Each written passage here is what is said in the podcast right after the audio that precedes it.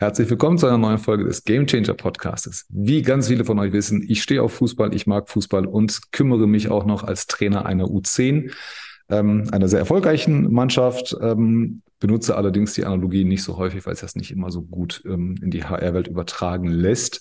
Aber ich habe jemanden gefunden, bei dem das echt gut klappen kann. Und ähm, sie, sage ich ganz besonders, sie ist Geschäftsführerin eines Fußballvereins in Berlin ähm, kommt klassisch aus dem Corporate-Umfeld, hat dann irgendwann mal diesen Job angenommen. Man befindet sich im bezahlten Fußball, aber die Geschichte ist so cool, warum, wieso sie das macht und dann auch noch für einen türkischen Fußballverein, obwohl sie gar keine Türkin ist. Ähm, und was sie vorhat und welche wirtschaftlichen und auch personellen Entscheidungen sie treffen muss, das erfahren wir alles heute. Und ich freue mich, dass die liebe Saskia Wichert dabei ist. Hi Saskia.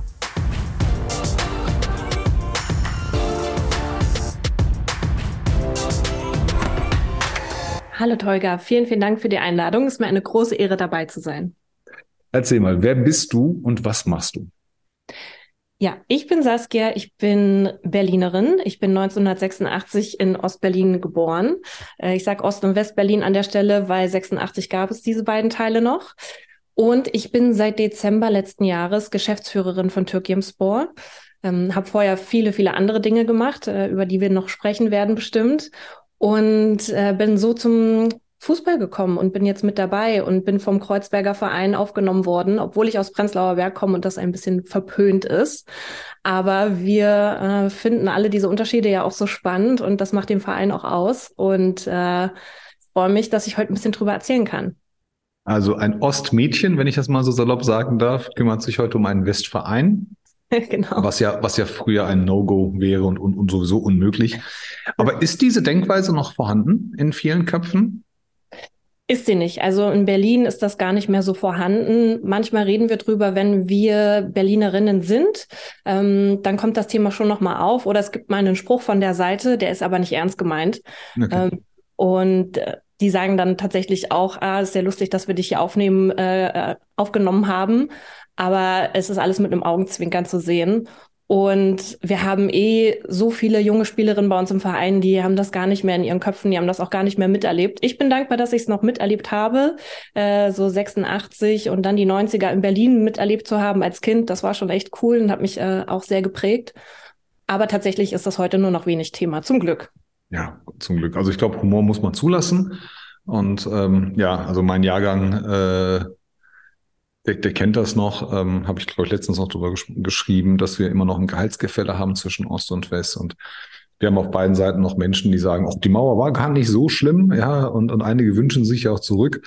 Aber ich glaube, das ist ein ganz normales gesellschaftliches Thema, was wir überall haben. Ich bin froh, dass es, dass es, dass es nicht mehr da ist. Ich war vor ein paar Wochen noch in Berlin, ziemlich cool, macht irre viel Spaß. Für mich als kleinen Dörfler, Städtler einfach viel zu groß, aber sehr, sehr interessant. Ähm, und Sport ist bei euch ein Thema, weil ihr einfach auch aufgrund der großen Anzahl an, an, an oder großen Bevölkerungsanzahl habt ihr natürlich viele junge Leute. Und ist Berlin eine sportlerfreundliche Stadt im Bereich Freizeitsport bis Leistungssport? Da kommt es drauf an, wen du fragst und aus welcher Perspektive du drauf guckst. Denn Berlin hat ein großes Problem und das ist das Platzproblem. Das heißt, es mangelt uns, wie vielen anderen sicherlich auch, an Sportstätten, die die ausreichende Qualität haben, damit man dort vernünftig Sport machen kann. Äh, das trifft die Vereine, das trifft aber auch äh, Freizeitsportlerinnen. Und das ist die große Krux in dieser Stadt. Und das andere Thema ist, dass ich auch weiß, mitbekomme und auch fühle, dass Sport als Wert und die Wichtigkeit von Sport von der Politik auch in dieser Stadt noch gar nicht genug anerkannt wird. Ähm, das heißt, bei großen Events ist man dann immer vorne mit dabei. Man trägt es gerne als Aushängeschild von Berlin. Aber wenn es darum geht, Strukturen zu verbessern, äh, zu investieren und den Sport zu unterstützen, gerade für Kinder und Jugendliche, dann gibt es da ganz viele Mängel, die wir dann mit den Vereinen versuchen aufzufangen und uns ist das leider gar nicht so sehr möglich, wie wir das gern machen würden. Ähm, aber ich bin da sehr geteilt, weil natürlich kann man in der Stadt einfach losgehen und loslaufen und man kann auf den nächsten Bolzplatz gehen, gar kein Problem. Äh, aber alles, was darüber hinausgeht, wird dann leider oft schnell schwierig. Also finde ich schade, ihr habt jetzt fast, fast vier Millionen Einwohner schon, ne? Und ähm, klar, große Stadt, viel Bevölkerung, viele Kulturen. Ähm, Berlin hat seit Jahren schon seine eigenen Probleme. Ähm, und dann noch das, das Verkehrsthema. Aber ich glaube, wir kommen halt nicht drum herum, dass die Politik sich drum kümmert. Wer weiß, wann sie es machen und wer weiß, wie sie es richtig angehen werden. Du bist keine typische Frau, die sich von Kindheit für mehr als Freizeitfußball interessiert hat. Also wenn, wenn überhaupt. Das so. stimmt. Du bist aber so ein bisschen da reingerutscht, weil du bei einem Sportartikelhersteller mal gearbeitet hast. Genau. Ähm, mein Werdegang ist sehr bunt, würde ich sagen. Ähm, wenn ich heute auch darauf zurückblicke, geht es mir so, dass ich äh, mir gar nicht mehr vorstellen kann, wie alle diese Jobs, Projekte in ein Leben gepasst haben, das da meins ist. Ähm, da ist ganz, ganz viel passiert. Es war überhaupt kein gerader Weg. Es war eher steinig. Es war äh, so, dass ich oft nicht wusste, in welche Richtung geht's denn jetzt mit mir? Wo will ich überhaupt hin? Es hat bei mir alles sehr lange gedauert. Also ich bin nach dem Abi, was ein mittelmäßiges Abi war, ähm, wusste ich gar nicht, wo es hingehen soll und bin einfach immer rein in die Projekte, die mich interessiert haben. Ähm, das heißt, ich wusste nur eins, ich will arbeiten und es ist mir alles nie schnell genug gegangen. Das heißt, ich hatte keine Geduld zu studieren. Heute sage ich leider, ich hätte vielleicht gern studiert, aber damals äh, war ich vom Mindset auch noch gar nicht so da wie andere und ähm, habe dann so teilweise vier, fünf Jobs gleichzeitig gehabt und habe versucht, mich so selbst zu finden. Und habe so, ohne es zu wissen, weil ich das Bigger Picture nicht gesehen habe, so aber meine ganzen Skills mir angeeignet, die heute so wertvoll für mich sind. Und damals, wie gesagt, war das noch gar nicht klar für mich. Und dass ich dann ähm, vor zwei Jahren beim Sportmarketing gelandet bin, war auch gar nicht absehbar. Ich war im Kunst- und Kulturbereich, ich war Autorin, äh, ich hatte einen Kunstblog. Ähm, also es war ganz viel los. Und ähm, als ich dann gefragt wurde von jemandem, der mich kennengelernt hat, ob ich mir nicht vorstellen könnte, vielleicht auch im Sportmarketing zu arbeiten, ähm, hat das einen Nerv bei mir getroffen, weil ich Sport liebe. Also ich mache gern Sport, aber ich habe selber keine Vereinskarriere gemacht. Ich habe mich auch früher nicht viel für Fußball interessiert, muss ich ehrlich sagen. Ähm, weil ich aber auch nur den Bundesliga-Männer-Fußball kannte aus dem Fernsehen und äh, selber nie die Atmosphäre im Stadion erlebt habe, zum Beispiel. All diese Dinge, diese Kultur drumherum, das, was dann auch das, das ausmacht am Ende, das hat sich so mir nie eröffnet und kam erst sehr spät dazu. Und ähm, es war dann so, dass ich äh, Communications äh, gemacht habe, schon ein paar Jahre und äh, eben dann für eine große Brand äh, Head of Global Communications geworden bin. Du darfst den Namen nennen, wenn du möchtest. Wir haben, wir haben, ja, wir haben ja keine öffentlich-rechtlichen äh, Schein, Scheinwerbungsdebatten. Ja, ähm, ich habe dann also in, im Namen einer Agentur für Adidas gearbeitet und ähm, war, dort, war dort im Running-Bereich tätig. Und äh, das hat für mich auch nochmal ganz viel ähm, für mich selber eröffnet. Ähm, ich habe dann beim Machen des Jobs gemerkt, das ist genau das, was ich auch tun möchte. Es war aber, hatte diesen glamourösen Titel, den ich gerade genannt habe, der sich sehr lange viel zu groß für mich angefühlt hat. Äh, ich war auf einmal in einer Lead-Position. Äh, ich war auf einmal, ähm, das war auch während der Pandemie. Das heißt, ich war dann auf, auf mich allein gestellt. Mein Team war nur online verfügbar, äh, um mit mir zu reden. Und ich habe ganz viel selber gelernt, habe dann, ähm, ich bin jemand, der seine Hausaufgaben macht. Also das heißt, sobald der Laptop aus ist, äh, gehe ich ins Lernen, äh, arbeite an meinen Skills, mache Recherche, äh, weil ich einen Job immer gut machen möchte. Und ähm, habe dann gemerkt, Sport und den Impact, den Sport auf Menschenleben hat, das ist was, wo ich 100 Prozent hinterstehe. Und das ist was, äh, was ich auch weiter noch für, führen möchte. Und äh, habe dann das globale Thema aufs Lokale übertragen und bin von Adidas zu Türkimspor gegangen. Krass. Also ich habe ich hab eine Leidenschaft für Menschen, die, die ihre Skills wirklich on the job entwickeln und nicht und nicht umgekehrt denken, denken und glauben, sie hätten die Skills und möchten sie dann auch noch ausleben. Meistens wird der Job nicht so gut und die Skills sind gar nicht vorhanden oder, oder nicht so ausgeprägt. Aber ähm, aufgrund der aktuellen Debatte muss ich ja fragen, damit, damit ich das, ähm, damit ich das auch für die anderen ähm, beweise. Wenn man mehrere Jobs macht und so wirklich diesen Kompass noch gar nicht kalibriert hat. Fühlt man sich lost oder hast du gesagt, ey, ich genieße das eigentlich, dass ich hier so viele Facetten sehen kann und äh, scheiß mal auf äh, Work-Life und was auch immer, Hauptsache, solange ich mich gut fühle, das reicht mir als, als Orientierungswert, mache ich einfach diese Jobs. Weil es hätte ja sein können, dass du heute hauptberuflich Autorin bleibst, ja, oder, oder was ganz anderes machst oder Galeristin wirst, dann ist es halt Sport geworden. Also ähm, war da so ein Druck, diesen, diesen inneren Drive finden zu müssen? Oder warst du so smart, dass du gesagt hast, mathematisch versuche ich einfach ganz viele Dinge zu machen, dann werde ich auch automatisch wissen, was ich will? Ja, ich muss sagen, das Gefühl, lost zu sein, hatte ich schon lange und es hat mich gestört, weil ich wusste immer, ich habe viel Energie und wenn ich diese Energie steuere und in, in eine Sache wirklich reinstecke, dann, dann kann da viel Gutes draus passieren. Und deswegen wusste ich schon immer, ich möchte gern, dass ich was finde, wo ich diese Energie reinstecken kann, damit ich das für mich habe. Und ich bin auch, ich, ich würde sagen, es gab einen Komplex aufgrund dieser, dieser Situation, viele Jobs zu haben. Ich dachte immer, ich kann nicht mithalten mit Menschen, die äh, studiert haben oder die schon länger im Job sind.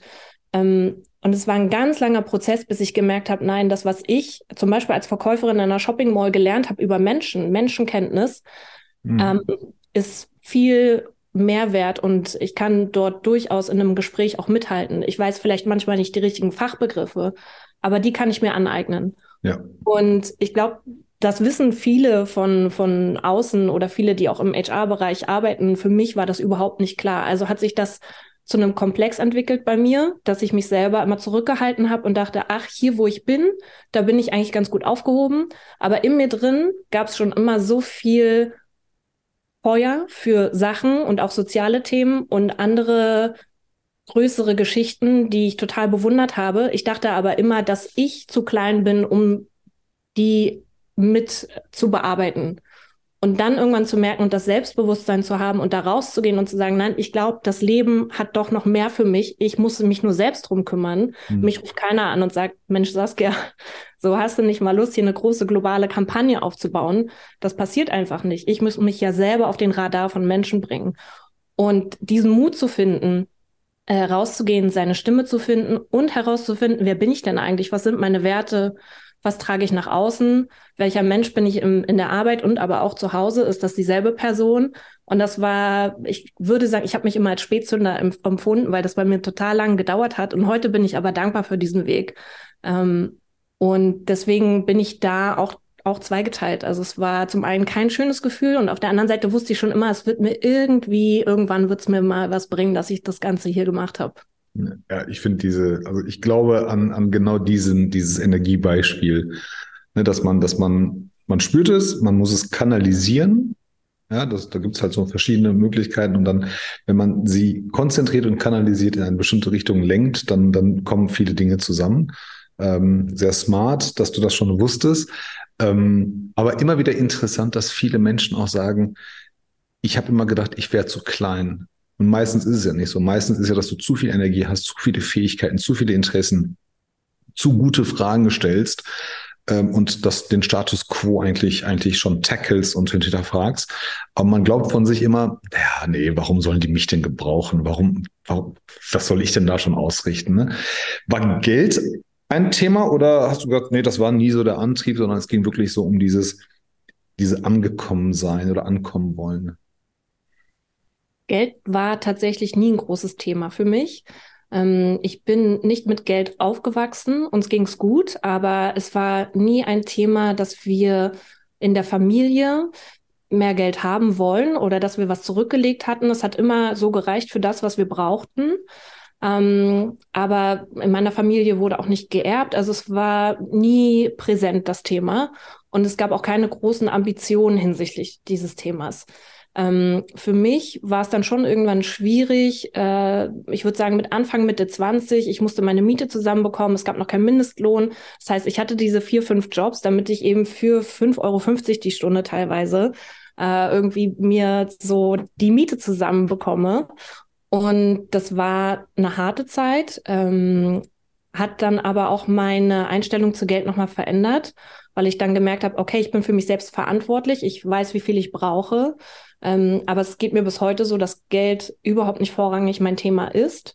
Ähm, sonst hätte ich auch ehrlicherweise nach der Zeit für Adidas zum Beispiel einen anderen Weg eingeschlagen. Ich hatte auch andere Angebote, ähm, lukrative Angebote auch im Ausland. Ich hätte jetzt äh, woanders als Beraterin arbeiten können und sicherlich einen anderen Weg einschlagen können. Aber ich habe dann gesagt, ich wechsle doch zum lokalen Verein hier in Berlin. Ähm, und das meine ich auch ehrlich so. Und da kann ich total hinterstehen und mich auch selbst verwirklichen in der Hinsicht, wie ich das möchte. Ja, gut. Ja, Geld wird in jeder Phase, wenn erste Wohnung, Auto, dies, das, kennen, kennen wir alle. Ich finde rückblickend, dass das sehr, sehr wichtig ist, dass wir auch mal über uns lernen, wie diszipliniert wir sein können, wie wir priorisieren können. Miete, Essen, Trinken ähm, und, und dann halt auch zu verstehen und zu erkennen, hey, dann brauche ich halt noch einen Job und dann brauche ich halt noch einen Job und dann gehe ich halt vielleicht auch mal kellnern oder oder oder. Und ähm, das sind ja, das ist ja nicht der Werdegang, den man, den man, den du für dich ausgesucht hättest, wenn du 15 gewesen wärst, ohne es zu wissen. In Real Life lernt man es erst nochmal neu kennen. Ähm, und ich muss ehrlich sagen, ähm, ich habe in meiner in meiner Jugend habe ich mal gekellnert, in meiner Schülerstudentenzeit habe ich ganz, ganz viel über Menschen kennengelernt, auch Konfliktmanagement, weil ich immer jede Woche mal einen Gast hatte, der einfach mal meckern wollte. Und irgendwann habe ich es mir zum Sport gemacht, all diese Menschen noch glücklicher aus diesem Restaurant zu schicken, als sie, als sie reinkamen, weil die waren echt kriescremig. Und auf Märkten Kinderklamotten zu verkaufen. Das hat mir ganz viel beigebracht über Verhandlungen, kurze Pitches, überzeugen, ähm, Verhandlungen, dies und das. Also ich feiere das total, wenn, wenn Menschen so viele Variationen in dem Berufsleben haben. Und dann kam irgendwann bei dir Türkiem Sport. Das ist jetzt, mag sie sich jetzt wie ein Zufall, nee, also andersherum, es ist wirklich nur Zufall. Also ich habe dich nicht eingeladen, weil ich jetzt äh, türkische Abstammung bin und du einen türkischen Verein leitest. Aber ich fand die Geschichte krass und wir haben uns ja vor ein paar Wochen in Frankfurt das erste Mal live gesehen. Ähm, du kommst rein, für alle, die es jetzt nicht, die, die nicht dabei waren. Saskia ist sehr groß. Also Saskia ist jetzt nicht 1,60 und Schuhgröße 34, das nicht. Saskia ist groß, Saskia kommt rein und ähm, Saskia hat Tattoos. Schöne Grüße auch an Kellyanne Cliff. Ähm, alles, alles cool und kommt rein äh, mit einem mit einem langen Rock und einem Juventus Turin T-Shirt. Ich wusste, dass sie kommt. Ich hatte sie noch nie live gesehen. Ich habe aus dem Augenwinkel ein Fußballtrikot erkannt und wusste, das ist Saskia. Also da kommt jemand um die Ecke und steht mit ihrer kompletten Person für Fußball und ist halt total präsent, aber dabei gar nicht laut, gar keine Show, gar nicht so, hey, hier bin ich, sondern hallo, ich bin die Saskia, hi, alles cool so. Und dann denkst du dir, die kann ja nichts anderes machen außer, also entweder ist es ein Punk, ein Autor oder, oder die hat was mit Fußball zu tun. Und ich wusste es und habe mir an dem Tag gesagt, okay, ich wollte sie kennenlernen, jetzt, jetzt weiß ich auch, ähm, dass ich es dass definitiv mache. Ähm, einen Fußballverein zu führen, ähm, der nicht jetzt FC Bayern heißt oder BVB, also quasi nicht super profitabel ist, das, das können wir gleich nochmal erläutern. Aber einen Fußballverein zu führen heißt, und ich erlebe das ja auch als Trainer, jede Menge Interessen, jede Menge Strömungen, ähm, Personal, ähm, ad hoc Personalentscheidungen und Veränderungen, die man vor paar Stunden noch nicht wusste, in Form von Verletzungen bei Kindern, Schule, bei anderen Leuten, die ehrenamtlich dabei sind. Ähm, die können doch nicht, können nicht so lange. Ähm, und dann hast du noch die Financials, ne, die ganze Anlage, die Infrastruktur, die Sp Sponsoring und dann am Ende des Tages muss ein Erfolg her oder sollte ein Erfolg her, der ja leider auch noch an den Fußballstollen der Gegner abhängt, weil wenn die mehr Tore schießen, dann sehen die Ergebnisse kacke aus. Wie kriegst du das alles unter einen Hut und warum hast du diesen Job angenommen? Ich muss erstmal ganz kurz auf das Juventus Turin-Trikot zurückkommen, weil ich war in Frankfurt abends noch beim Italiener essen und wäre fast rausgeflogen. Wegen dem Juventus-Trikot. Weil sie äh, gesagt haben, Madame, Napoli. wir sind Milan-Fans Ah. Ja.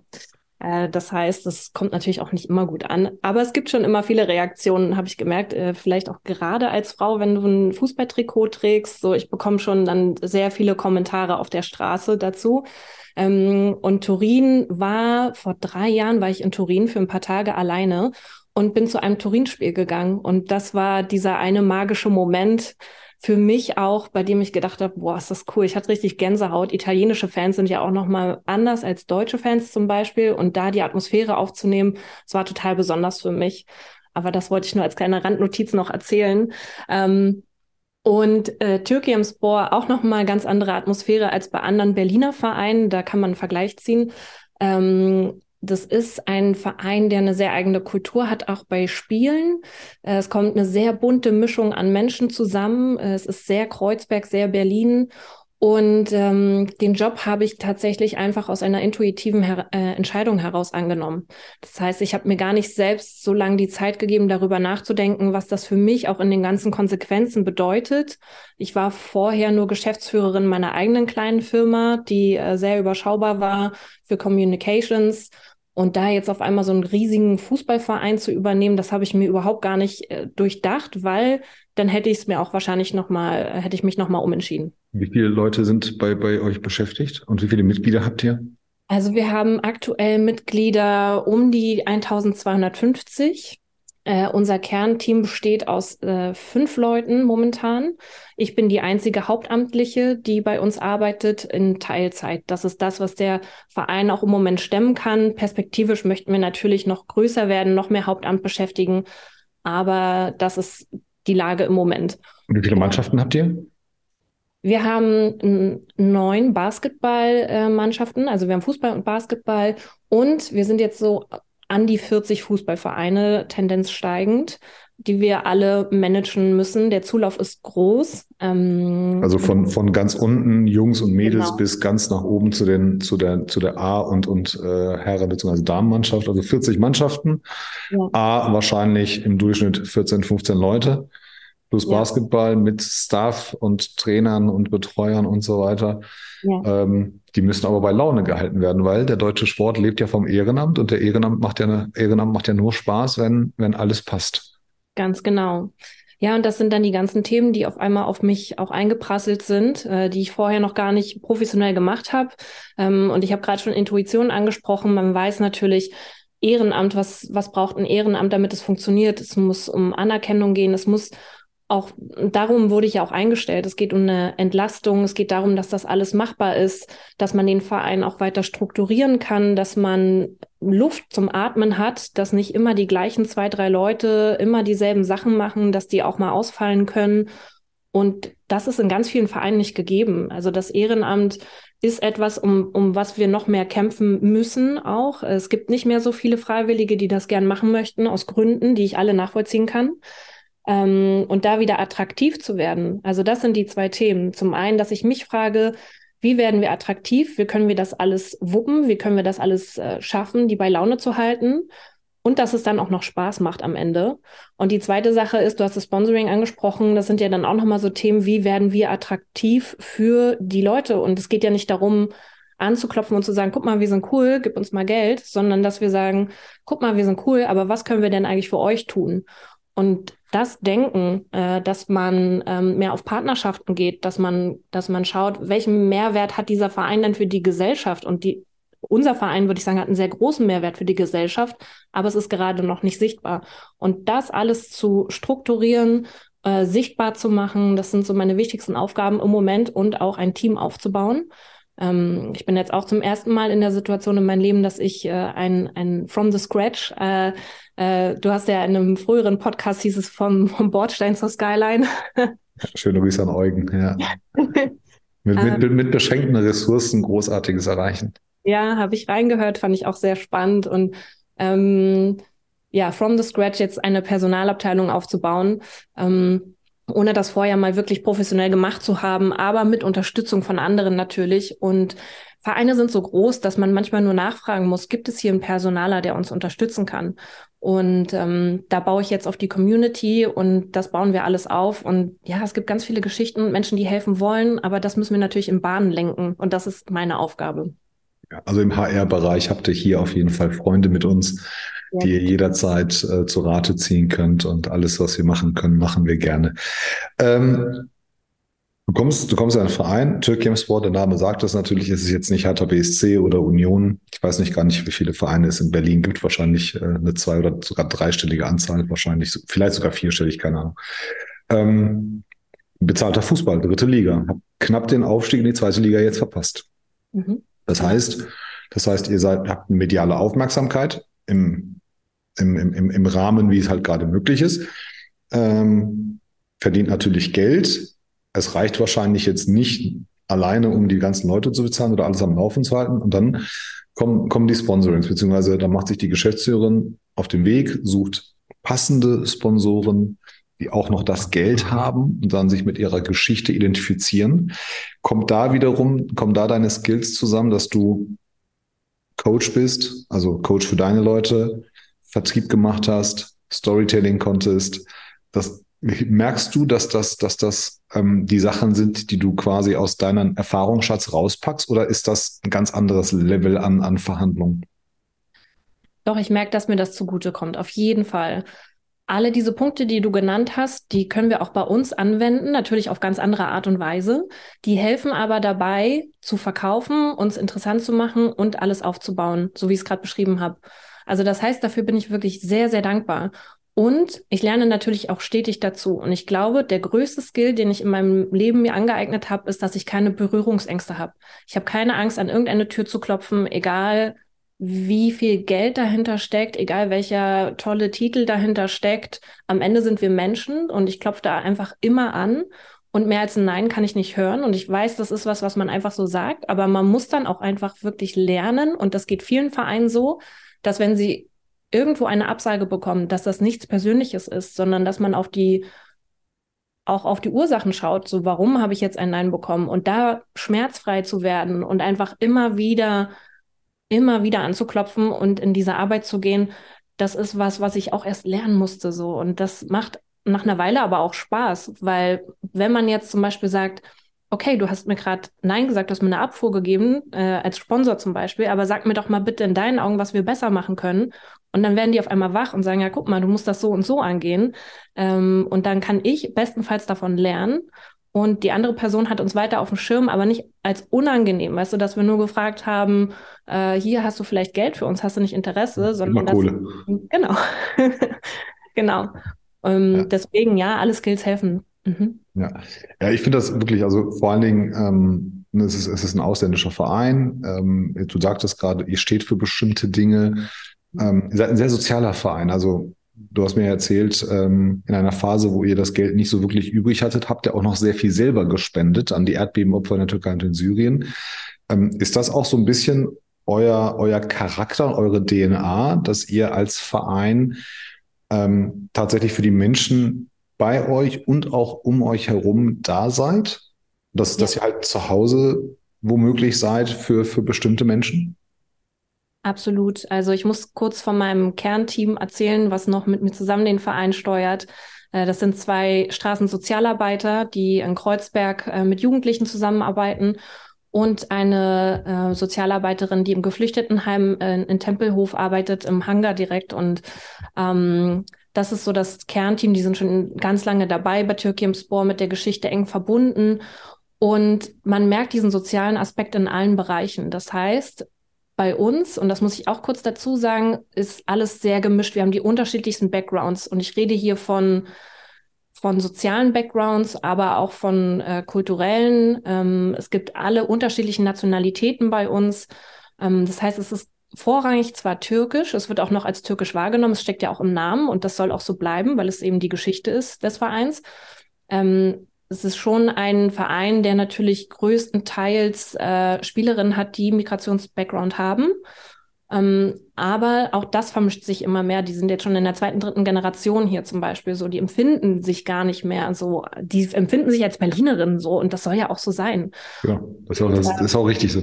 Genau, und es ist eben, wir sind Berlin, ne? Und alles andere, was von außen auf uns projiziert wird, welche Schublade auch immer, das ist dann nicht unser Thema, ne? weil wir, wir empfinden uns eben als, vor allem als Kreuzberger Verein. Aber die sozialen Themen stehen sehr im Vordergrund bei uns. Das heißt, ähm, das, was ich merke, lerne und sehr gern beobachte, ist, dass egal was ist, wir können zum einen aufeinander zählen. Das heißt, Türkium Sport ist ein Community-Verein. Ähm, da geht's nicht nach dem Training direkt nach Hause, sondern man sitzt noch zusammen, man erzählt. Und das, was man immer sagt, das ist wie Familie, das wird da tatsächlich gelebt. Und alle anderen Werte, die ich bei vielen auch nur sehe, dass sie auf der Fahne stehen, aber nicht so wirklich im Alltag gelebt werden, erlebe ich bei Türkei Sport wirklich zu 100 Prozent. Und deswegen war das auch ein No-Brainer am Ende, äh, Ja zu sagen zu diesem Verein. Ja, finde ich, finde ich gut. Ja, es ist, es ist also ein Verein für alle, die nicht im Verein sind oder also zumindest nicht tätig waren, sehr, sehr komplex. Und ähm, du kannst ihn nicht so führen wie ein Unternehmen, du musst aber so denken wie ein Unternehmer. Ähm, ne, also die, die, die Sponsoren sind deine Kunden, die musst du überzeugen, die musst du pitchen. Ähm, so ge gestern noch die Na mal Nachricht gelesen. Also VfB Stuttgart ganz, ganz knapp am Abstieg in die zweite Liga vorbei, macht sich einen 100 Millionen Deal mit Porsche. Ähm, äh, klar. Hat nicht immer was mit sportlichem Erfolg zu tun. Manchmal passt es nicht und manchmal ist es aber eine strategische Entscheidung, was du gerade sagtest. Wenn, wenn ein Sponsor Nein sagt, muss das ja nicht was mit dir zu tun haben. Umgekehrt, ähm, wenn Sponsor natürlich oder wenn Unternehmen natürlich das Geld haben und, und, und sich mal damit identifizieren. Fußball-Sponsoring ist kein, kein Sprint, wie so vieles nicht im Leben. Ähm, aber es schafft halt, es schafft Identifikation, es schafft Verbundenheit, es schafft Authentizität. Ähm, umgekehrt aber auch, es entlarvt auch, wenn du als Unternehmen, also ich sage jetzt mal, ohne jetzt jemandem zu nahe treten, aber wenn jetzt Rheinmetall um die Ecke kommen würde, die Waffen für alle Kriegsgebiete herstellen und sagen würde, ja, ich würde jetzt mal einen ausländischen Fußballverein sponsern, glaubt kein Mensch. Das Geld, ja, wenn man es nimmt oder braucht, dann nimmt man es, aber glaubt kein Mensch. Das ist, das ist einfach so. Ähm, aber wenn man als Unternehmen nicht weiß, wie man seine Marke und seine Werte darstellt, dann, dann ist so ein Sponsoring, ähm, glaube ich, ganz gut. Ihr sucht ja noch, also man kann immer bei euch Sponsor werden. Habt ihr so eine Ticketgröße oder sagst du, ist eigentlich egal? Also 500 Euro, 5000, 50.000 im Jahr ist egal. Ja, ähm, das da sind wir tatsächlich bei, bei allen Hausnummern mit dabei. Ähm, aber es, äh, ein Punkt, den du gerade angesprochen hast, äh, der hat mich noch an was erinnert. Und zwar haben wir mal eine Investorin gefragt, von der wir wussten, dass sie in einen anderen Verein investiert hat. Ähm, einfach ganz offen auf sie zugegangen und gefragt, warum denn eigentlich nicht Türkei im Sport? Und die Antwort war eigentlich ein Ritterschlag, denn sie hat gesagt, weil ihr einfach nicht formbar seid. Ihr seid so eine Kiezgröße. Euch kennt man so sehr. Ihr habt, ihr wisst, wer ihr seid. Ihr habt Authentizität ähm, so dass ich dann in einen anderen Verein äh, investiert habe. Und ja, das ist, äh, ich glaube, zum einen unser großer Vorteil, dass wir so sind, wie wir sind, mit all diesen Themen. Auf der anderen Seite verstehe ich dann natürlich auch, also ich kann es wirklich nachvollziehen, dass Leute dann äh, zum Beispiel sagen, äh, sorry, aber äh, wir wollen eben noch mehr was schaffen, mehr Form, mehr uns auch sehen. Ja. Ja. Im Frauenfußball tut sich ja da einiges. Da gibt es ja auch Retortenvereine, dann gibt es ja Werksvereine. Ähm, das ändert sich gerade sehr, sehr schnell. Ne? Also ja. es, eine Zeit lang war das ja nicht so und jetzt hat fast jeder Bundesligist hat auch mittlerweile eine sehr, sehr gute, sehr, sehr gute Frauenmannschaft. Klar sind die Ressourcen da, die Infrastruktur ist da und das Geld ist da. Ja. Und das Know-how ist da. Und ähm, dann, dann kannst du natürlich sehr viel machen. Bei euch, ich weiß gar nicht, ich will das gar nicht ähm, werten, aber ich habe das Gefühl so, ihr fühlt euch auch wohl. Wenn ich euch mit einem Verein vergleichen müsste, würde ich sagen, ihr seid der FC St. Pauli im Frauenfußball. So ein bisschen, ja, so machen ihr eigenes Ding, kochen ihr eigene Süppchen, ähm, lassen sich bei bestimmten Dingen definitiv nicht reinreden. Also ich habe recherchiert, es gibt ja auch in Berlin ein paar andere Frauenvereine mit ganz waghalsigen ähm, Ambitionen. Ist auch cool, keine Frage, aber euch ist wichtig, dass ihr eure Identität bewahrt. Und euch ist wichtig, dass ihr für zwei, drei Dinge steht und für die ihr auch später stehen möchtet und diese sich nicht in ein paar Jahren ändern. Habe ich das, da habe ich da so die richtigen Vibes entnommen. Absolut, genau darum geht's uns. Und ähm, vor allem geht's uns darum, auch Spaß zu haben, bei uns zu bleiben. Wir wollen gar nicht, dass es irgendwann Hochglanz wird. Das ist gar nicht unsere Ambition. Aber Champions League wäre geil, oder? Champions League wäre natürlich total geil. so, aber Step by Step, ähm, wir wachsen organisch. Auch die zweite Bundesliga, die wir jetzt im Auge hatten für die Frauen, wäre natürlich nochmal eine andere Hausnummer für uns organisatorisch geworden. Dessen sind wir uns bewusst. Ähm, aber es kann alles ja noch passieren. Ähm, immerhin können wir spielerisch mithalten. Das ist ja schon mal das Wichtigste. Mhm. Ähm, so, wir gucken viel auf uns. Wir gucken gar nicht so sehr viel auf andere. Und ich glaube, das ist, wie du gerade schon gesagt hast, das ist so unsere Identität und, und der wollen wir treu bleiben. Finde ich, finde ich gut. ja, am Ende des Tages, also man kann, jeder Verein hat ja seine eigene Sprache und der eine ist so der Malocha-Verein, der andere sagt, hier beim Bayern immer dieses Mir San Mir. Mhm. Äh, kann ja auch keiner so richtig definieren, aber man kann, man weiß immer, was es nicht ist. Ähm, und, und, und Leipzig macht sich halt leider nie beliebt, genauso wie Hoffenheim, aber am Ende des Tages ähm, sind es coole Jungs und Mädels, die spielen da Fußball, machen eine tolle Geschichte. Ähm, der Frauenfußball kriegt auch immer mehr die Aufmerksamkeit. Ähm, ich habe ich hab gute Kontakte zum FC Köln und auch, auch zur Frauenmannschaft, was die gerade auf die Beine gestellt haben, ausverkauftes Stadion und dieses und jenes. Ähm, tolles Nachwuchszentrum. Ähm, da, da passiert echt viel, Gott sei Dank. Und für alle Idioten, die sagen, das ist kein Fußball, versucht da mal zehn Minuten mitzuspielen, dann seht ihr mal, ob das Fußball ist oder nicht. Ähm, definitiv. Wie ist das denn so im, im Alltag? Ne? Du bist, ich meine, Fußball ist ja jetzt kein 9-to-5-Job, ist auch kein Job, den man eigentlich nur, den man remote macht. Also er hat nichts von modernen Arbeitskonzepten. Ähm, er ist aber auch nicht typisch in den klassischen Arbeitskonzepten drin. Dann hast du noch am Wochenende die ganzen Spiele. Dann sind Spiele auch noch, je nachdem, welcher, welche Mannschaft spielt, auch noch relativ spät abends. Der Trainings, ähm, die Trainingsabläufe äh, sind abends bis 22 Uhr oder noch 21 Uhr. Ähm, du hast halt ein bisschen Saisonvorbereitung und im Winter eine kurze Pause. Wie kriegt man das denn alles so unter einen Hut? Muss man bist, bist du jeden Tag auf der Anlage oder hast du so, dass du sagst, nee, an Spieltagen bin ich da, aber am nächsten Tag, wenn, wenn die Frauen Profis spielen, äh, nicht spielen, bin ich nicht da? Wie, wie macht man das? Ja, das ist eine gute Frage, das frage ich mich auch jeden Tag. äh, unsere Antwort ist im Moment noch in der Realität, dass wir einfach uns in sehr vielen WhatsApp-Gruppen organisieren, sehr viel telefonieren wir wissen von all den Projektmanagement-Tools, die es da draußen gibt. Ich habe die auch alle schon, glaube ich, mal durchprobiert. Äh, aber bei uns im Verein wird das, glaube ich, einfach nie so funktionieren. Das ist einfach nichts, was sich in so, in, in so ein Tool gießen lässt. So. Und da passiert, wie du schon gesagt hast, da passiert ja jede Minute eigentlich irgendwas Neues. Und da die, die Übersicht zu behalten, fällt mir schon manchmal schwer. Das heißt, wir müssen uns ständig gegenseitig updaten. Wir haben ein wöchentliches Teammeeting, bei dem wir uns äh, gegenseitig mal abholen zu allen Themen. Aber dann passiert so viel zwischendurch und mittlerweile haben wir dann auch noch kleinere Teams, die sich um bestimmte Aufgaben kümmern. Das Gute ist aber, ich habe nie das Gefühl, ich müsste, dass ich nervös bin, dass ich irgendwo mit reingehen muss, sondern es läuft so auch alles gut. Wir haben wirklich ein sehr smartes, engagiertes Team. Ähm, aber es ist schon auch viel. Man muss schon ein kleines bisschen verrückt sein, um diesen Job zu machen. Mhm. Äh, es ist einfach klar, dass du nie einen Tag haben wirst, bei dem du morgens weißt, wie, wie der am Abend ausgehen wird. Nee, also das, ich, wie gesagt, wie gesagt, ich bin ja hier nur bei den Jungs der Trainer und wenn ich Turniere organisiere oder spiele oder dann hast du ähm, immer mal hatten jetzt vor ein paar Wochen äh, ein paar Eltern, die äh, meinten, ihre Söhne wären jetzt schon bereit, um die nächste, die nächsten Ronaldos zu werden. Und ähm, dann, ich bin immer wieder erstaunt, dass Sport Menschen verbindet, ähm, ganz besonders wenn man nah an der Basis ist und gleichzeitig auch so viele negative Sachen aus Menschen hervor, hervorrufen kann. Ne? Dann, dann, dann wird dann schlecht geredet und dann gibt es natürlich auch den Konkurrenzkampf, ähm, was ja auch alles okay ist. Ähm, Spürt ihr gerade diese Welle, dass die mediale und auch die gesellschaftliche Aufmerksamkeit euch gut tut? Oder sagst du, naja, eigentlich merken wir, ist es total kontraproduktiv für uns? Also es gibt eine Welle für Mädchen- und Frauenfußball, die wir spüren. Wir spüren die gar nicht so sehr in steigenden Mitgliederzahlen, aber wir merken sie medial. Es kommen mehr Leute zum Spiel. Für mich ist Frauenfußball auch noch an, noch mal anders, weil sie für mich hungriger spielen. Es gibt noch viel mehr zu holen, auch für die Frauen natürlich. Es gibt noch viel mehr Milestones, die sie erreichen können.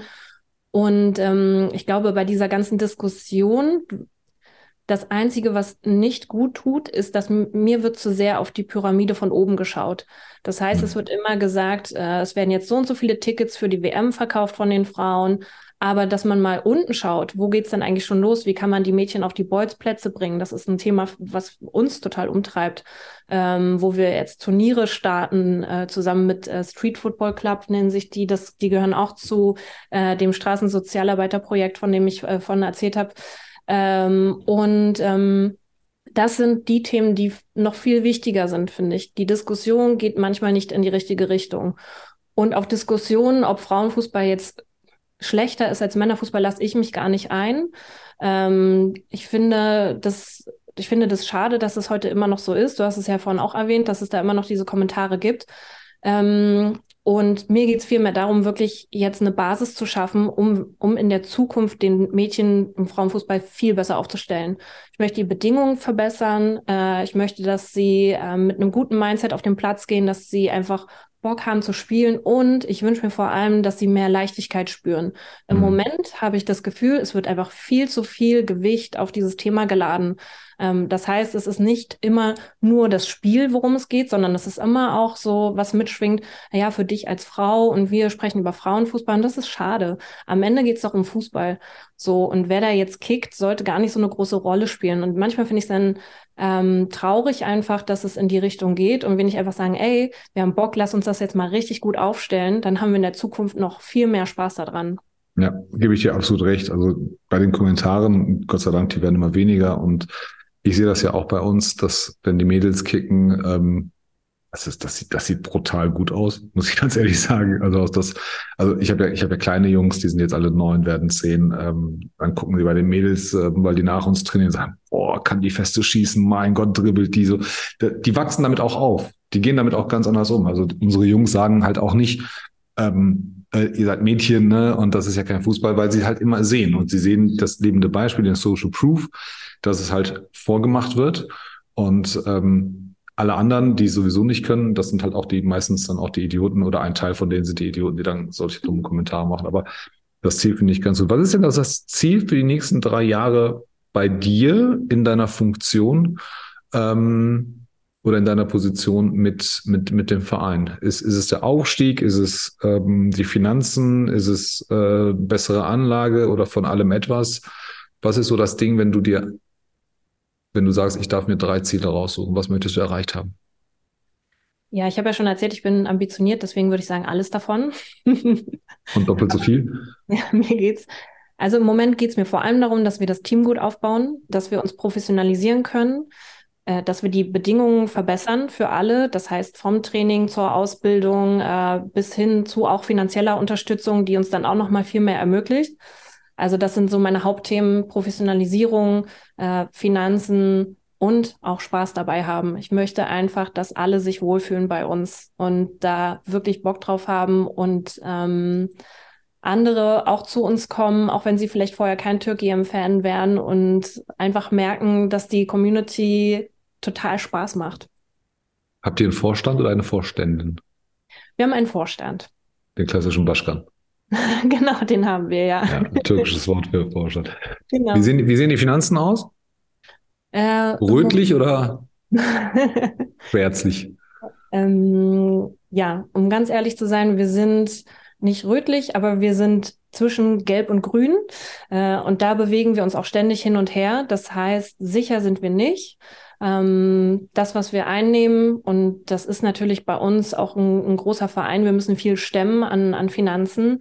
Ähm, deswegen bin ich da jetzt auch gerade dabei, dass ich an den Finanzen arbeiten möchte, weil da haben wir jetzt noch keine Basis, auf der wir uns ausruhen können, sondern wir müssen immer schauen, dass wir die nächsten Monate noch überbrücken ähm, dass wir nicht zu viel ausgeben. Und es kommen natürlich einfach brutal manchmal Sachen rein, äh, die dann bezahlt werden müssen mhm. oder die wir reinstecken müssen, um, um, um die Anlage, um den Sportbetrieb zu sichern. Gott, die ähm, Anlage, also macht die Anlage nicht äh, äh, die, die Stadt? Ja, das ist richtig, aber jetzt sowas wie zum Beispiel ein Container für Lagerung von Dingen, äh, sowas brauchen wir so, ja. ja. Wir haben so viele Sachen und äh, wir haben einen Platz für alle Teams, von denen ich gerade gesprochen habe. Das heißt, unser Trainingsgelände ist für diese 40 Teams und äh, das bringt 40 Teams spielen, trainieren auf einem Platz. Dann, ja. dann, viertelt ihr wahrscheinlich oder drittelt ihr den Platz. Ja. Und dann habt ihr Zeitblöcke genau, auf genau. fünf Tage die Woche verteilt und dann am Wochenende die ganzen Spiele. Genau, genau. Also das, das ist, ist sehr eng gestrickt alles. Und ähm, wir haben ja schon über Sportstätten gesprochen. Das ist jetzt ja. was, was ich gar nicht lösen kann natürlich. Aber ähm, ja, deswegen wollen wir da natürlich auch schauen, dass wir das irgendwie verbessern können. Aber ähm, so sieht's im Moment aus. Also wir müssen uns wirklich ranhalten, äh, dass wir da auf die Beine nochmal kommen. Das war bisher ein Ehrenamtsthema, deswegen gibt's jetzt mich. Ich baue das jetzt gerade auf und deswegen äh, ja, ist es ja auch gut, dass wir jetzt hier heute zum Beispiel sprechen. Denn ich weiß natürlich, dass zum einen Sichtbarkeit und aber auch ähm, wirklich ehrlich drüber sprechen, ist, ist einfach so wichtig. Ja, dann kann ich nur jeden, jeden aufrufen, ähm, jedes Unternehmen, jeder Privatmensch, der das Geld hat, sich mit Werten eines mit oder mit, mit den Werten des, des Vereins von Saskia identifiziert und sagt, hey, ich meine das ernst, ja, einfach, einfach mal anrufen oder sich bei Saskia melden, spenden, Sponsoring. Ähm, ich glaube, ihr habt noch Platz auf den Trikots oder an den Banden, äh, definitiv, da wird sich auf jeden Fall was finden. Ähm, und dann, dann hoffe ich, glaube ich, oder hoffe ich mal, dass, dass wir da so einen kleinen Beitrag zu leisten können. Jeder Gast wir machen das ja immer Freestyle hier, aber am Ende des oder zum Ende des Podcastes stelle ich immer wieder mal dieselben Fragen. Und bei dir bin ich besonders gespannt, weil du halt einfach so viele Jobs gemacht hast und einfach ich, ich versuche immer bei jedem Gast zu hören, ob ich den Menschen richtig eingeschätzt hätte oder nicht. Du gehörst jetzt zu den wenigen, wo ich sage, ah, weiß ich nicht, ob ich, ob ich das in einer Stunde oder in zwei geschafft hätte. Aber was wolltest du mal als Kind werden? Was war dein Traumberuf, als du so sieben, acht, zehn Jahre alt warst? Ja, das, was ich in die Freundschaftsbücher geschrieben habe. ich wollte zum Film tatsächlich. Ähm, ich war total fasziniert von guten Geschichten. Ich war auch fasziniert von dem ganzen Drumherum. Das heißt, so ein bisschen Glamour, so ein bisschen Kostüme. Ich weiß nicht warum, aber als Kind hat mich das fasziniert. Und ich meine heute zu wissen, um mich selbst gut, gut genug zu kennen, äh, dass ich äh, sehe, dass es einfach so weit weg war von meiner Realität, dass ich genau dahin wollte. Also ich wollte immer genau zu dem Gegenteil von dem, was ich gerade gemacht habe. Und da gab es schon immer diesen Hunger und diese unendliche Neugier auf neue Themen. Und deswegen war das so für mich wahnsinnig faszinierend, wenn da so eine Karawane von von äh, Campingmobilen irgendwo angehalten hat und dann haben die da so eine kleine, kleine Stadt aufgebaut und so eine andere Realität ja auch geschafft, hat mich echt wahnsinnig fasziniert. Was ist so dein Power Skill, wenn du dir ein Soft Skill raussuchst und sagst, ohne den könnte ich das Ganze hier nicht machen? Was wäre das? Das ist, dass ich keine Berührungsängste habe. Ich habe es vorher schon angesprochen. Und ich merke, dass ich das auch ausstrahle. Es ist egal, ob ich beim Bäcker stehe, beim Blumenladen heute. Leute sprechen mit mir und Leute erzählen mir ihre Geschichte, ohne dass ich sie drauf Un Unaufgefordert. Genau, ohne dass ich es forciere. Ähm, es ist auch ein Klassiker, das wissen alle meine Freunde, wenn ich auf dem Bahngleis stehe und die Bahn nicht kommt, dann werden ich, werde ich angesprochen, warum, was ist denn jetzt hier los, wo muss ich denn jetzt?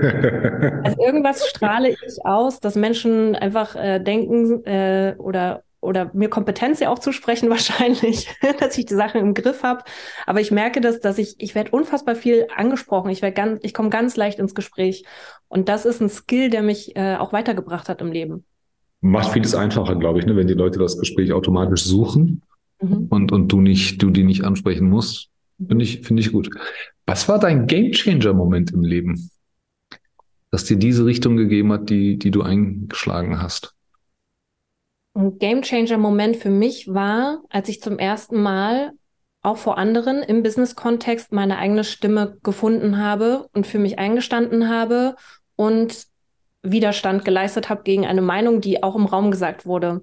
Das ist insofern nicht selbstverständlich für mich, als dass ich ein, eine Mischung aus extrovertiert und introvertiert bin. Ambivertierte Frau. das heißt, okay. ähm, das steckte schon immer in mir, dass ich ähm, nicht konfliktscheu war, aber ich wollte schon immer eher Harmonie. Auf der anderen Seite habe ich in mir so viel Meinung, so viel Wut über Sachen auch gehabt schon immer, weil ich äh, mich auch sozial sehr viel engagiert habe im Leben. Aber ich habe mich nie getraut, das auch mal laut zu sagen und auch vor allem gegen Menschen zu sagen, die eine andere Meinung haben. Und da zum ersten, und dann gibt's ja kein Zurück mehr. Wenn du einmal angefangen hast, ja. wirklich zu sagen, hör mal, ich sehe das anders und dann hast du erstmal diesen Adrenalinstoß und denkst, oh Gott, oh Gott, was habe ich mich denn gerade getraut? Und dann gibt es aber kein Zurück mehr und das ist ja auch gut so. Ähm, und du formst das ja immer mehr, bis es dann auch ein Skill ist. Und heute bin ich überhaupt nicht mehr aufgeregt. Das heißt, ich scheue keine Diskussion. Ähm, ich stürze mich aber auch nicht rein. Du wirst mich nicht in einen Kommentar äh, äh, kriegen auf LinkedIn finden, garantiert nicht. Aber äh, wenn es in Person drauf ankommt, dann bin ich da am Start.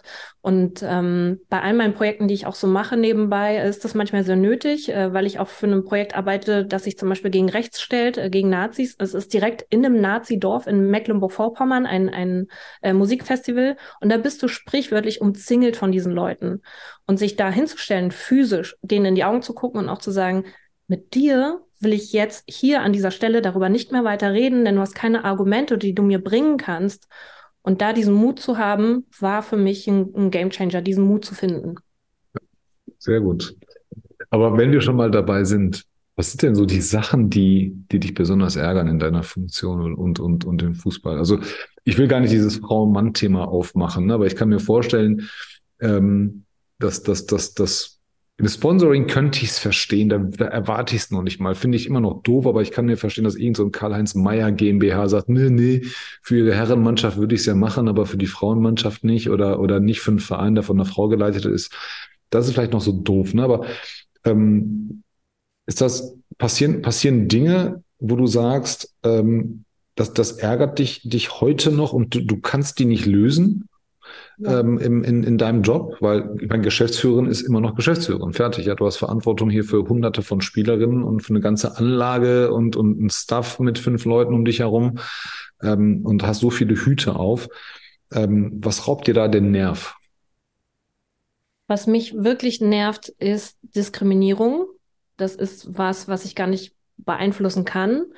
Ähm, das ist was, wo ich natürlich gegenhalten kann, aber ich bekomme es schon auch mit. Ich bekomme es viel erzählt.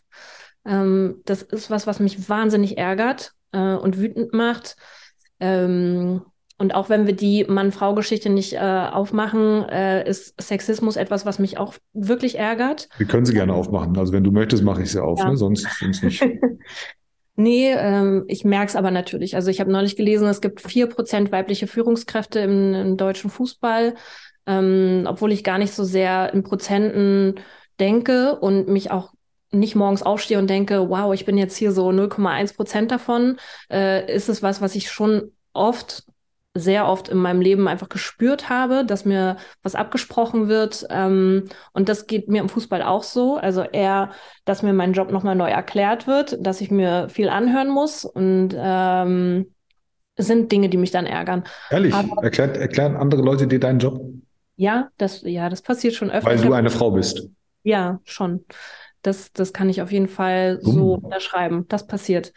Ähm, ja, oder mir wird die Welt erklärt, äh, so ein bisschen. Aber ja, das sind die Themen. Aber tatsächlich gerade bei unserem Verein ist es so, ähm, dass die Diskriminierung, die, die es da gibt, äh, sehr offen manchmal noch und diese Schublade, in die der Verein gesteckt wird, das ist das, was mich aber auch antreibt. Also Wut ist für mich ein totaler Motor. Und mit Mut meine ich jetzt nicht, dass ich irgendwie rumgehe und was an die, an die Wände sprühe, so, äh, auch wenn das vielleicht so mein Persönlichkeitstrait äh, ist, aber ähm, sondern ich stecke das in meine Arbeit. So, und ich versuche das dann auf cleverem Weg zu machen, weil ich denke mir immer so, ich, ich will gar nicht ich will, dass es, wenn dann also auf, auf äh, Augenhöhe passiert. Dass, äh, wenn ich in eine Situation komme, in der ich dann merke, äh, ein Beispiel kann ich ja zum Beispiel nennen, wir hatten neulich eine Veranstaltung bei einem Verband und da ging es dann darum, dass man, wie erhöht man dann Mitgliedsbeiträge richtig? Und dann hat jemand nur den Kommentar gemacht, ach, bei Türkei im Sport ist das bestimmt schwierig, allein schon wegen der wirtschaftlichen Kraft von den Mitgliedern. Dann mhm. dachte ich schon immer, warum, warum, erstens, warum musst du das jetzt sagen? So, und äh, und ja, was, was, hast du davon, dass du das ja, jetzt sagst? genau, genau. Also warum war es dir gerade ein Anliegen, das überhaupt zu sagen? Ne? Hm. Und, aber das sind Situationen, die erlebe ich oft, ähm, wenn ich diesen Verein nenne. Ähm, auf der anderen Seite muss ich aber auch dazu sagen, wenn ich mit einem Türkimsport T-Shirt rumlaufe, hier im Prenzlauer Berg, wo das gar nicht so präsent ist. Bist du die Heldin, ne? Äh, also neben mir halten manchmal Polizeiautos und die sagen so, ey, cool und so. Also man kennt den Verein und man ist dann schon, man wird einfach viel drauf angesprochen. Es ist aber für alle erstmal so ein erstaunter Moment, wenn sie dann, du und Türkimspor? So, das passt doch gar nicht. Und wenn man dann ein bisschen erzählt, dann macht das schon für alle auch Sinn. Und das ist eben auch cool. Das ist ja ein Benefit für uns, wenn wir die Leute überraschen können.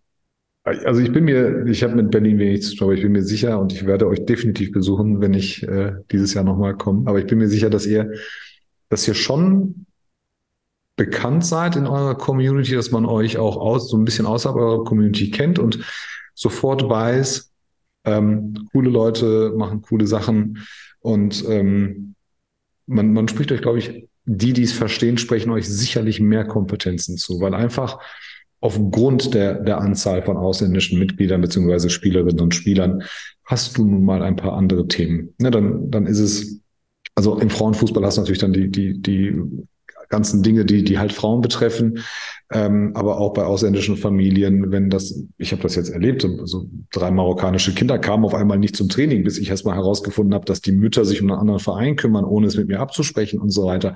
Ähm, das ist halt, so, so bin ich das, so bin ich ja dann nicht. Ne? Ich würde ja dann hingehen und sagen, mir gefällt's hier nicht mehr oder das und das stört mich, ich würde gerne den Verein wechseln. Aber dann angemeldet sein, sich hintenrum trotzdem, das sind so Sachen, wo ich sage, okay, das, davon habe ich keine Ahnung, ärgert mich, hat aber auch eigentlich nichts mit mir zu tun.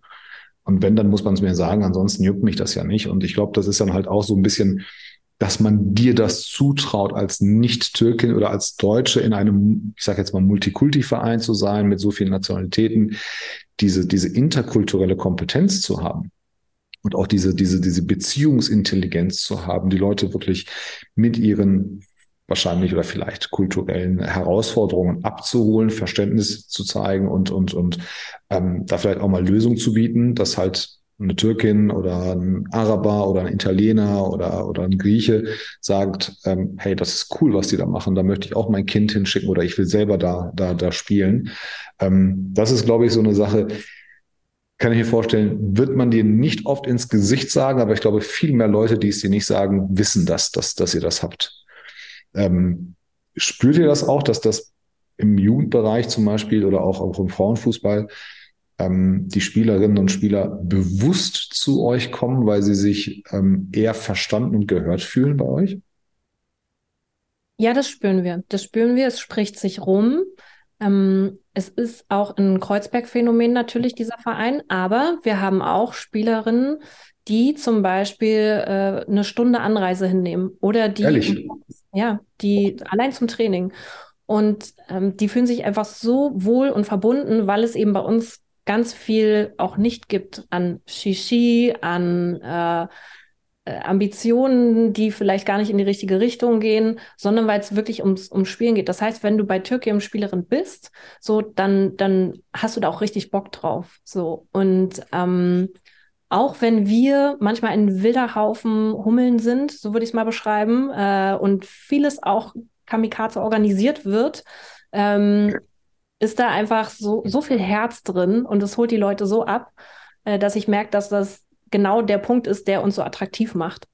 Ähm, eben, eben genau darum, weil sie auf den Platz kommen und sie wissen, sie können erstmal eine Cola trinken, sie kriegen vielleicht einen Spruch gedrückt wegen irgendwas, aber sie mögen diesen Vibe einfach so gerne. Ja, ich muss, ich muss auf jeden Fall mal vorbeikommen. Ich gucke mir gerne mal das Training bei euch, Training bei euch an. Saskia, mir war es ein Fest, hat echt Spaß gemacht. Ähm, ich freue mich, dass wir uns kennengelernt haben. Ich freue mich, dass du äh, vor ein paar Wochen da mit dem Juventus-Trikot äh, reingekommen bist und, und ähm, ich nehme mir definitiv ein Türkium Sport T-Shirt mit, wenn ich, wenn ich bei euch gewesen bin. An alle, die zugehört haben, hoffe, es hat euch gefallen. Ähm, vernetzt euch mit Saskia, falls ihr sie nicht kennt. Bei LinkedIn ist sie zu finden, Saskia Wichert.